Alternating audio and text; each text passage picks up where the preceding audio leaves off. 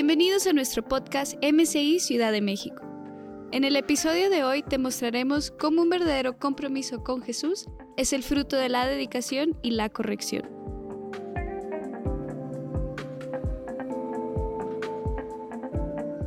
Nosotros corremos para ganar. Y, es una de las, y eso es de las personas que dice la palabra que nos separamos o que nos apartamos para un propósito.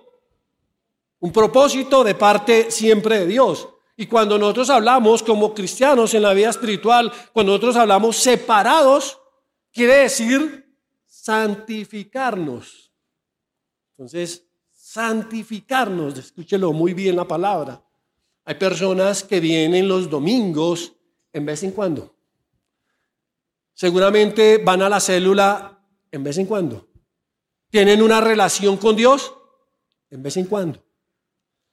En vez en cuando oran. En vez en cuando eh, leen la palabra. Pero tienen otras cosas. No corren para ganar. Escúchelo bien. Nosotros, nosotros corremos para ganar un premio eterno. Y eso es lo que nosotros somos como cristianos. Corremos siempre una carrera para ganar ese premio, eh, ese premio eterno. Nosotros decidimos un día apartarnos de Dios, nos separamos de Dios, nos apartamos para Dios para cumplir un propósito, escúchelo muy bien. Y aprendimos que corremos para ganar en la vida cristiana y cuando somos cristianos, nosotros tenemos que aprender algo, que corremos la carrera para ganar, no para quedar igual y ni mucho menos para perder. Pero a veces hay personas creyentes que corren la carrera solamente cristiana es para ganar, para, no para motivar, sino para estar ahí, sin la obra del Señor. Y hoy quiero hablar de eso. Cristianos comprometidos porque escúchelo muy bien, hay muchos cristianos en el mundo. En el mundo hay muchos cristianos, pero no son comprometidos. Ahora vayamos y yo quiero explicarles la palabra, qué significa la palabra santificarse. La palabra santificarse es poner aparte para un uso o un propósito especial. Así como lo dice la palabra del Señor en Josué capítulo 3 versículo 5, vamos a estar repasando varios, varios, varios eh, eh, versos, versículos de la Biblia, pero en Josué capítulo 5 versículo 3, perdón, capítulo 3 versículo 5, mire lo que dice, y Josué dijo al pueblo, ¿qué dijo al pueblo? Santificados porque Jehová hará mañana grandes maravillas entre vosotros, escúchelo bien, para poder hacer maravillas, para poder avanzar, para poder hacer milagros. Ahora que estamos en tiempos de conquista, hágase usted una pregunta. ¿Soy un cristiano comprometido? Hágasela, no más. Sabemos realmente que Dios busca de nosotros que seamos, escúchelo muy bien, que seamos cristianos genuinos. Dios está buscando en nosotros que seamos cristianos verdaderos. El Señor está buscando en nosotros que seamos cristianos comprometidos.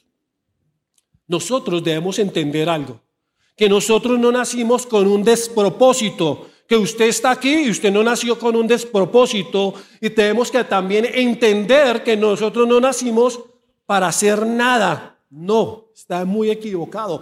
Todos nacimos con un propósito específico. Y hoy se lo voy a demostrar a través de la palabra del Señor. No me la inventé ni nada, lo aprendí a través de la palabra del Señor. Que tal vez hay muchos cristianos que no asumen la responsabilidad de ese propósito que el Señor nos ha llamado, porque es un propósito especial. Para nosotros llegar a ese propósito especial, usted y yo debemos convertirnos realmente en verdaderos cristianos, convertirnos realmente en cristianos comprometidos. Porque vuelvo y se lo reitero hoy, reunión de las 11 de la mañana, hay muchos cristianos en el mundo, hay muchos cristianos en Ciudad de México, en todo México, pero no hay cristianos comprometidos. Tenemos que ser personas comprometidas. Hay personas que hacen cosas para Dios, pero en vez en cuando. Y así nunca podremos ser cristianos genuinos, porque el propósito de ellos no es ganar, ni ganar las grandes batallas espirituales, no es ganar las cosas de rodillas. Por eso la palabra del Señor nos enseña cuando nosotros somos verdaderos cristianos, cuando nosotros somos verdaderos cristianos, cuando nosotros somos cristianos comprometidos, lo dice el Mateo capítulo 11, versículo 12 la parte de, mire lo que dice acá. Mateo 11, versículo 12b, dice, el reino de los cielos sufre violencia y los violentos lo arrebatan. ¿Quiénes son los que lo arrebatan? Los cristianos verdaderos, los cristianos comprometidos. Escúchelo. Eso es para los que nacimos con un propósito especial. Y todos los que estamos aquí, escúchenlo muy bien, somos llamados a un propósito especial. Todos somos llamados. Usted de pronto puede decir, yo, no, pastor, yo no, no, no, no. Pero hoy se lo voy a decir, sí, sí, sí, tiene un propósito, hermano. Hay personas que solamente quieren ser simples creyentes. Se lo voy a mostrar que no, usted nació con un propósito.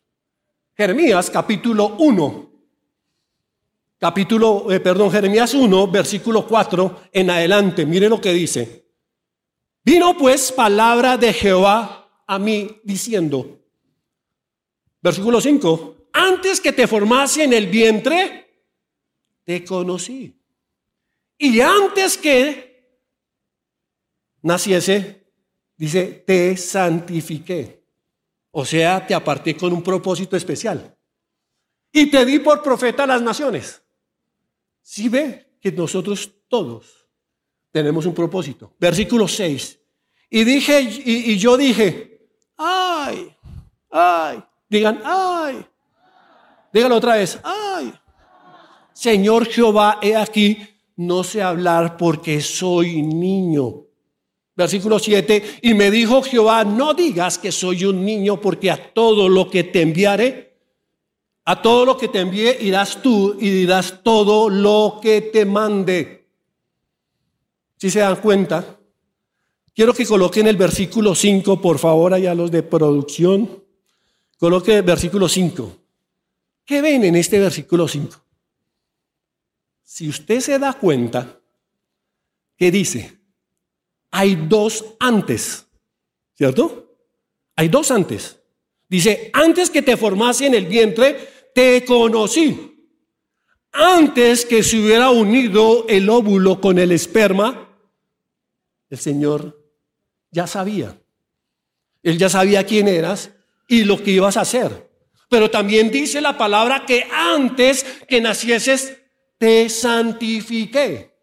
Si ve lo que el Señor nos está diciendo, te aparté con un propósito. Todos aquí tenemos un propósito delante de Dios. Todos, todos tenemos ese propósito. Usted debe entender, créalo o no lo crea, cada uno de nosotros nació con un propósito de parte de Dios. No nacimos sencillamente por vivir. No nacimos solamente para nacer, crecer, multiplicarnos, reproducirnos y morirnos. Nacimos con un propósito de Dios. Usted que está hoy aquí y los que nos están escuchando por, por las redes, Ustedes nacieron con un propósito y usted nació con un propósito. Todos nacimos con un propósito de parte de Dios. Aquí la pregunta es, ¿cuál es el propósito de Dios? A veces se dedicas, o a veces las personas se dedican tanto a trabajar y trabajar y trabajar para que no les, para que no les haga falta el pancito. Pero ese no fue el propósito de Dios. Y con esto no estoy diciendo que deje de trabajar, no, no, no, no, sino que prepárese Prepárese para el propósito de Dios que tiene para su vida. El Señor lo está diciendo. Ninguno de los que estamos aquí, ninguno, escúchelo bien, somos accidentes, no somos, no somos nacidos por casualidad de la vida. No, Señor. Por eso en la palabra del Señor lo dice en Jeremías capítulo 5, antes que te formase, te conocí. Y antes que nacieses, te santifiqué. Si ve que ahí el Señor no lo acentúa, que nosotros somos apartados para el propósito de Dios. Él no los conoce y Él sabe realmente. El Señor nos dio un propósito, el Señor nos dio un plan, el Señor nos dio una meta. ¿Qué nos dio? Una meta, un plan y nos dio un propósito. Escúchelo muy bien, cuando nosotros sabemos eso, realmente lo vivimos, ¿qué sucede en nosotros? somos cristianos verdaderos, somos cristianos comprometidos, escúchelo muy bien. Yo me acuerdo cuando yo, yo llevo en la vida cristiana 29 años y yo no entendía de dónde venía todo esto, hasta que yo solamente quería era servirle al Señor. Yo quería solamente servirle, no me quería quedar sentado ahí en una silla como un simple creyente. Yo lo que quería era servirle, quería ser miembro activo de la iglesia. Quería ser discípulo. Jamás, escúchelo bien, jamás pensé en llegar a ser pastor. Los años pasaron, me convertí en líder y empezó una preparación. Fue cuando fui al encuentro, después de un encuentro me gustaron todos los encuentros, empecé a trabajar en los encuentros, iba muchas veces a servir en el encuentro, iba a lavar baños, iba a, a cocinar, iba a pelar papas, iba a hacer muchas cosas, a lavar losa solamente, pero eso era una preparación que el Señor nos estaba llevando. Dice que a muchos nos ha pasado, a muchos líderes que están acá. ¿Y qué sucedió? Sucedió que después fui guía y después seguí preparándome, coordinador de encuentro, y poco a poco fui empezando a prepararme para hacer muchas cosas en la iglesia y me preparó el Señor para un propósito. No nacimos para quedarnos sentados con las manos cruzadas o venir en vez en cuando. No. Muchos se han quedado con los brazos cruzados, se han conformado preguntándose, ¿cuál es mi propósito? No solamente nacimos para trabajar o solamente sobrevivir, o sobrevivir solamente en esta tierra. No. Dios nos creó y nos permitió nacer para hacer. Escúchelo bien. Para hacer algo especial. Porque la palabra, cuando encontré esta palabra, que está en Juan capítulo 14, versículo 12, encontré también más el propósito del Señor. Mire lo que dice Juan capítulo 14, versículo 12. De cierto, de cierto os digo que el que en mí cree, las obras que yo hago, él las hará también y aún mayores, imagínense, mayores las haríamos. Pero ¿a qué se debe? Dios nos llamó, Dios te apartó con ese propósito especial en tu vida. Escúchelo muy bien. No siga viviendo como ciertos creyentes que no saben para qué nacieron. Yo para qué nací en esta tierra. Otros creyentes que no nacen y dicen que no nacieron para nada. Otros, no, pastor, eso no va conmigo, eso no va conmigo, pero el Señor lo está diciendo en su palabra, que lo está diciendo que el Señor nos santificó, el Señor nos separó para un propósito específico. ¿Usted lo cree? Eso vuelvo y lo digo. Hay muchos cristianos, pero no cristianos comprometidos. Y el Señor quiere cristianos comprometidos. Conviértase en un cristiano comprometido. Y hoy quiero enseñarles tres palabras que encontré estudiando lo que significa, lo que significa santificarse. Y la primera palabra que encontré se llama compromiso. ¿Cómo se llama? Compromiso. La palabra compromiso se usa para describir una obligación, ¿cierto? ¿Sabe, sabe, sabe qué, qué es una obligación? Una obligación es una exigencia establecida o la palabra empeñada para cumplir una obligación. Escúchelo muy bien. La palabra compromiso se usa para describir una obligación. Cuando nosotros nos casamos, ¿qué es casarse? Cuando nosotros comprometimos la palabra, ¿cierto? Hay un convenio, hay un pacto, Hay un acuerdo, hay una responsabilidad, hay un contrato. Porque dice hasta que la muerte no separe o hasta que cuando venga Cristo por su iglesia. Comprometimos nosotros la palabra del Señor. Y a veces nosotros comprometemos muchas veces la palabra como cristianos. Mire, mire lo que dice Eclesiastés, capítulo 5, versículo 4 y 5. Mire lo que dice. Yo sé que le va a caer el velo. O ya va a pensar cuando haga una promesa. Mire, cuando le hagas una promesa a Dios, ¿qué dice? No tardes en cumplirla. Porque a Dios no le agradan los necios. Cumple todas las promesas que le hagas.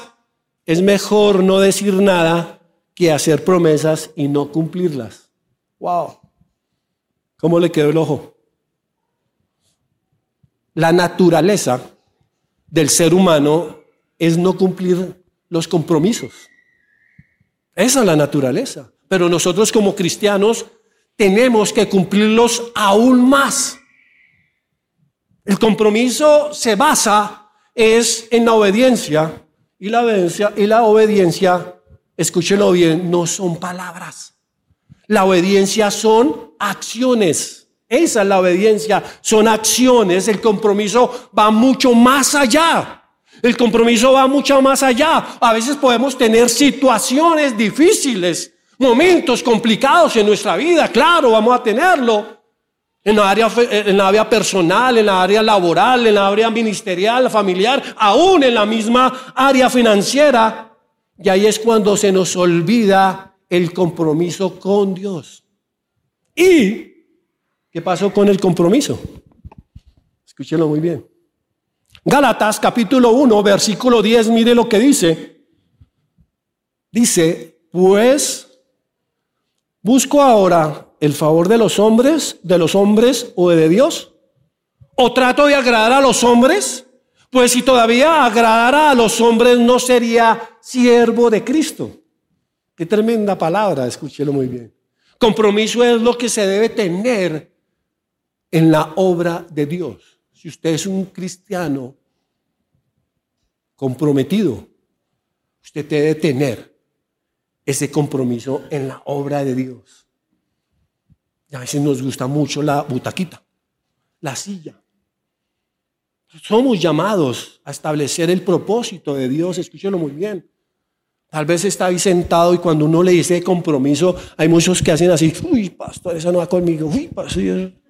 No, usted nació con un compromiso porque el Señor lo santificó, lo apartó para el Señor. Entonces, escúchalo muy bien. Por eso la palabra del Señor en Primera Corintios, la palabra que estábamos leyendo al principio de Corintios capítulo 9, pero el versículo 25 me gusta porque dice, todos los atletas se entrenan con disciplina, que eso se llama compromiso. Se comprometen. Estos atletas, si usted los ve, eh, no les importa la situación, no les importa el clima, no les importa la, la estación, no les importa a los deportistas porque son personas que aún entrenan, aún cayendo nieve. Las personas que no son comprometidas siempre van a traer una excusa. Siempre se van a argumentar por las cosas. No, pero pastor, ¿por qué esto? ¿Qué por qué lo otro? Eso, pastor, no va conmigo. Pero las personas comprometidas saben que su compromiso es con Dios. ¿Y cuál es la manera que responden?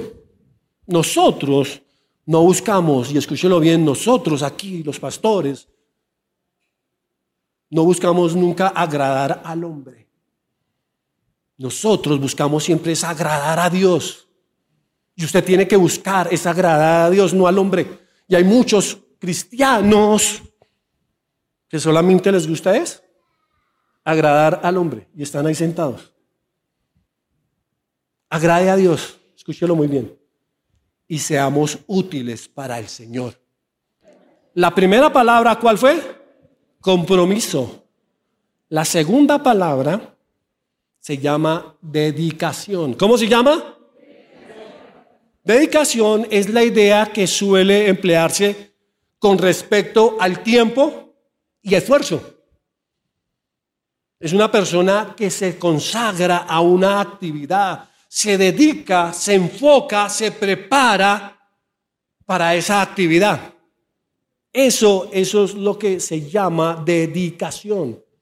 Se han visto los grandes futbolistas o los que tienen las competencias, tienen diferentes torneos, pueden estar jugando dos, tres veces a la semana, eh, son de alto rendimiento, porque tienen un esfuerzo, están enfocados en qué? Están enfocados en eso, son deportistas comprometidos. Se están preparando para ese tipo eh, de cosas. Se están dedicando a eso. Se determinaron totalmente en qué? En tiempo y en esfuerzo. Un cristiano comprometido es una persona que entiende lo que es la dedicación. Escúchalo muy bien. Yo siempre valoro mucho a las personas que, son esforzadas, muchas personas que uno les ve ese esfuerzo, que no les importa el tiempo, no les importa el frío, no les importa calor, no les importa el tráfico, no les importa eh, eh, eh, ciertas circunstancias que están pasando, no vieron, no vieron esas dificultades porque ustedes deben entender qué es dedicación y dedicación es en tiempo y esfuerzo. Hay muchas personas que dicen, pastor, pero la vida cristiana no es fácil. ¿A cuántos le ha pasado? Levante la mano. Muy bien. Escúchelo muy bien. Y se lo voy a decir por qué no es fácil. ¿Sabe por qué? Porque para mí significa que esa persona tiene áreas en su vida que no ha podido entregárselas a Dios. Por eso se hace difícil la vida cristiana. La vida cristiana es fácil. Cuando le entregamos todo al Señor en tiempo y en esfuerzo. ¿Están comprendiendo? Por eso a veces muchos cristianos se les hace difícil la vida cristiana porque no entregan esas áreas que tienen que entregar. Los cristianos comprometidos entendemos que hay dedicación, hay tiempo y hay, una, y hay un esfuerzo en orar, en buscar la presencia del Señor, para ayunar, para crecer, para interceder, para meditar la palabra, para capacitarse. Por eso Estamos en capacitación destino. Para ir a la célula que se llama tiempo y esfuerzo. Para ir y venir los domingos a la iglesia. Eso es lo que Dios siempre está buscando en nosotros, que nosotros tengamos una dedicación en tiempo y en esfuerzo. Muchos cristianos, y escúchelo bien, no se esfuerzan. No saben qué es pagar un precio. No, saben. Yo admiro mucho a esas personas que vienen desde lejos. Yo tengo ahí en, el, en, eh, mi célula, bueno, en, el ministerio yo tengo unas chicas que ellas vienen como a dos, tres horas de aquí, todos los domingos llegan. Son una parte de mis doce y yo le digo, van a estar acá en el discipulado y ellas son las primeras que llegan.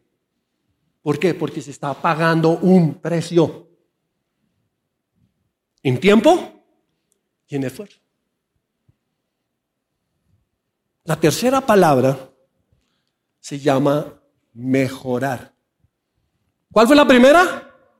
Compromiso. La segunda, dedicación. Y la tercera, mejorar. Digan mejorar. ¿Qué significa mejorar? Significa perfeccionar algo haciéndolo pasar de un estado bueno a otro mejor. Qué tremendo, ¿cierto? Eso es mejorar. Esto significa de ir en aumento.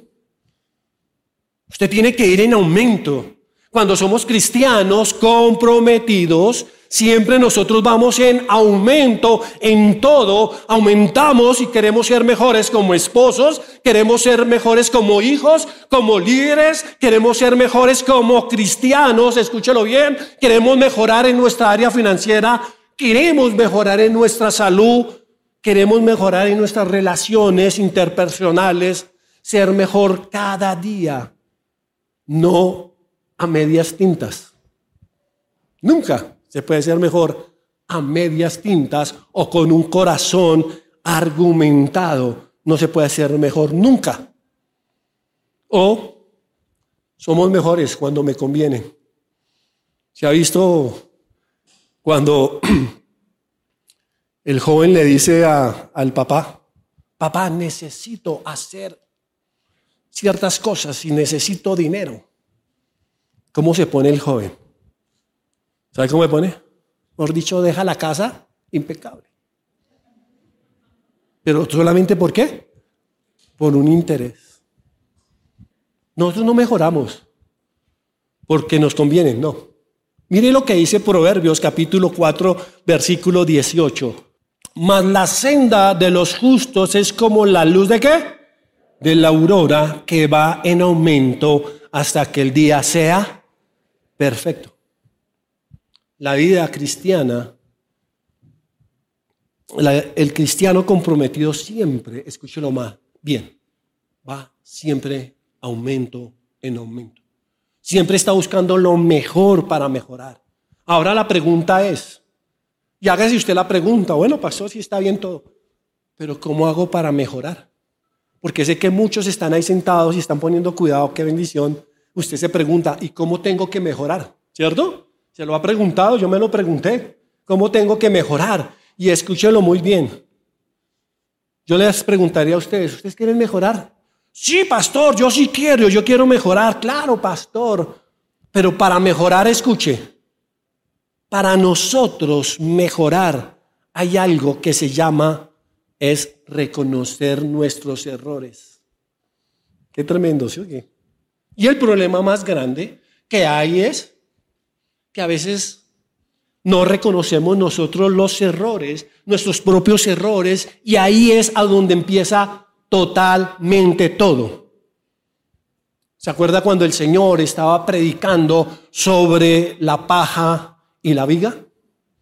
Donde siempre vemos la paja del ojo ajeno y no vemos la viga o el tronco que nosotros tenemos en nuestro ojo. Pero dice el Señor, la persona que no reconoce sus errores está como juez señalando los errores de los otros. Cuando nosotros hablamos de mejorar, nosotros estamos hablando es de corregir nuestros propios errores. Carácter, hermano. Carácter. Corregir nuestros propios errores. Mateo, eh, perdón, segunda Timoteo, capítulo 3, versículo 16 y 17. Mire lo que dice la palabra tan hermoso. Toda la escritura es inspirada por Dios y útil para enseñar, para rearguir, para corregir, para instruir en justicia, o sea, en verdad, a fin de que el hombre de Dios, o sea, el cristiano comprometido, sea perfecto, enteramente preparado para qué? Para toda buena obra. Qué tremendo como nos habla el Señor, ¿cierto? Lo mejor es cuando nosotros nos acercamos a la palabra del Señor, pero con la actitud de cambio. La palabra de Dios nos dice cuando las cosas están mal. ¿Cierto? Porque la palabra nos reargulle, nos corrige, nos enseña. Para nosotros ser mejor es reconocer nuestros errores, pero hay otro, también otro elemento que tenemos que hacer para mejorar y es desarraigar, es quitar lo que anda mal en nuestra vida. Lo primero fue reconocer nuestros errores, pero una vez vemos los errores, es dedicarnos a corregirlos, a quitarlos. Y a veces nosotros vemos los errores, pero no qué hacemos, no los quitamos, seguimos con lo mismo. Cuando somos cristianos comprometidos, nosotros corregimos el error, lo quitamos de nuestra vida, escúchelo muy bien. Y yo digo que cuando nosotros lo quitamos, corregimos y lo quitamos, eso es dedicación y esfuerzo. ¿Dedicación y qué? Cuando uno puede vencer una situación, o mejor, perdón, cuando uno no puede vencer cierta situación por falta de dedicación, esfuerzo, escúchalo bien, cuando uno se dedica realmente y cuando uno ve que el problema se sale Y cuando el problema le ocasiona realmente un problema, ahí sí se involucra en una dedicación y en un esfuerzo. ¿Cierto? No se dedicó, no se esforzó, no se trabajó por eso.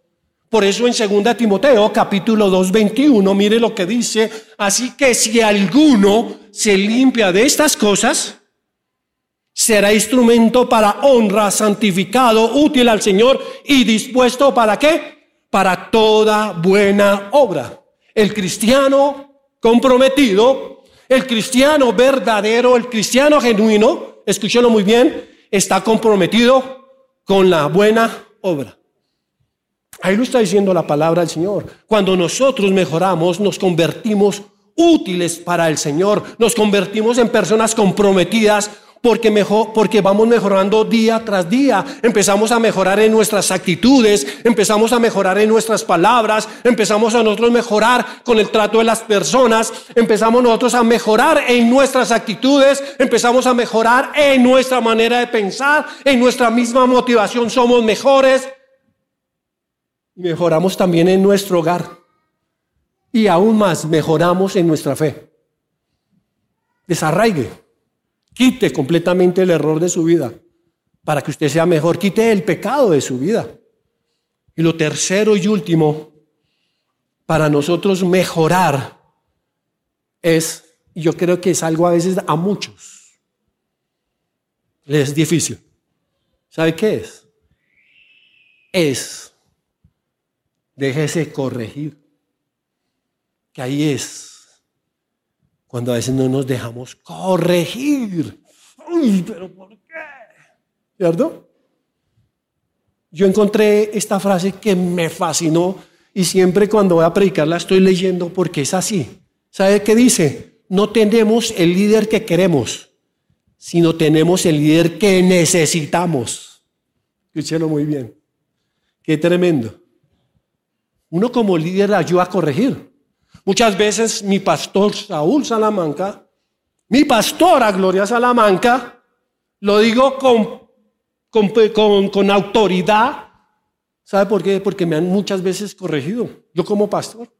Mucho como pastor, yo a veces mucho me, me, me, me he desenfasado en ciertas cosas y me dice, Fabi, no hagan esto. Me dejo corregir, pero hay muchos que no se dejan corregir a pesar que están mal.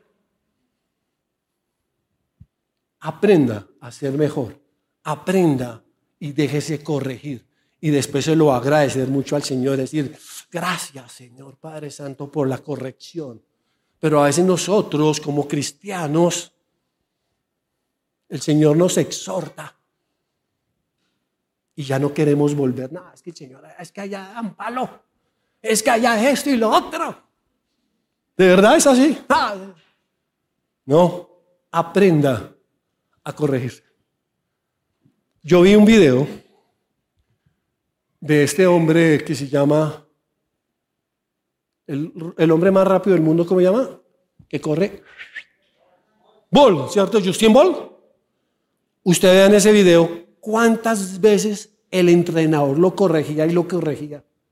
Y él, sí, listo, mi entrenador, sí, listo, mi entrenador, listo. Yo sé que tú me estás enseñando. ¿Y quién es ese hombre? Un hombre muy conocido, el hombre más rápido del mundo.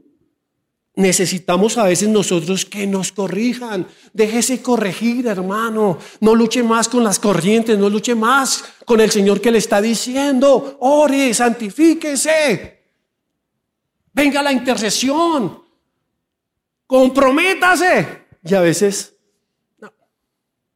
nosotros mejoramos porque alguien nos corrige. Yo le doy gracias al Señor por todas las correcciones. Cada vez que más me corrigen, más amo a la persona. Gracias. Porque es algo que yo no lo veo, pero usted sí me está corrigiendo. Pero a veces nosotros, wow, no, lo toman personal. Yo veo que a veces es personal. Pero con esto no estoy diciendo y no lo quiero desmotivar. Amén. Dígale gracias, amén, Señor, porque me estás corrigiendo. Amén. ¿Cuántos dicen amén? Mejoramos porque nos dedicamos a mejorar. Todos tenemos que ser comprometidos, no solamente simples creyentes, porque muchos creyentes, escúchalo bien, hay muchos cristianos en el mundo, pero muy pocos realmente comprometidos.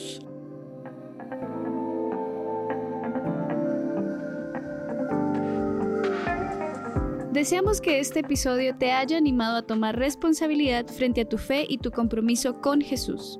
En nuestras redes sociales puedes escuchar más mensajes como este. Encuéntranos como MCI Ciudad de México.